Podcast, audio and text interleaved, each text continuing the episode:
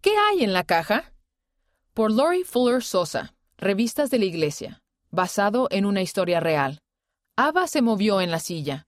Oyó que su maestra de la primaria estaba hablando, pero Ava no podía prestar atención. Solo podía pensar en la caja que había debajo de la silla de la hermana Obi. Estaba envuelta en papel azul brillante y tenía un lazo dorado encima. ¿Qué podía hacer? Ava agachó mucho la cabeza. Fijó la vista en la caja. Deseaba poder ver a través del papel brillante. Apenas podía esperar para ver lo que había adentro. Por fin, la hermana Obi sacó la caja y la puso sobre su regazo.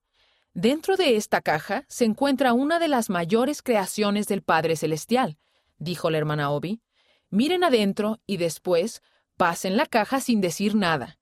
Le pasó la caja a Noah, quien abrió la tapa con cuidado. Miró dentro de la caja, sonrió y luego le pasó la caja a June. Ava vio a todos tomar un turno. Uno por uno, todos sus amigos abrieron la caja, miraban adentro y sonreían. ¿Qué podía ser tan importante para el Padre Celestial? ¿Y cómo podía caber en una caja algo tan especial? Por fin le llegó el turno a Ava. Levantó la tapa brillante y miró adentro. Era un espejo. Ava miró el espejo de la caja y vio el reflejo de su propia cara. Vio cómo se abrían sus ojos. ¿Ella era una de las mayores creaciones del Padre Celestial? ¿El Padre Celestial la amaba tanto? Ava sonrió. Sintió calidez y felicidad en su interior. Era como un gran abrazo, un gran abrazo del Padre Celestial.